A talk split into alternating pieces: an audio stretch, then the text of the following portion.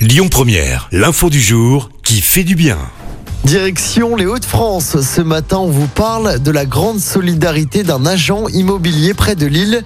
Il s'appelle Jean-Pierre et il loge une vingtaine de sans-abri contre un loyer symbolique d'environ 90 euros.